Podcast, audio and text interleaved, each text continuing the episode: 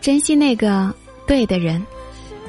有人说，人总是学不会珍惜三种人：一种是能够轻易得到的，一种是不会离开的，还有一种是那个一直对你好的。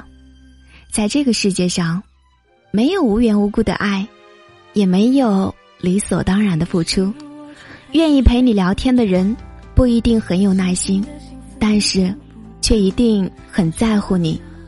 愿意让你打扰的人不一定有很好的脾气但是却一定很怕失去你。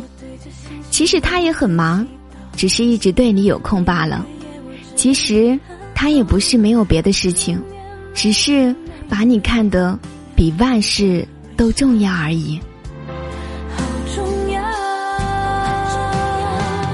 夏天的夜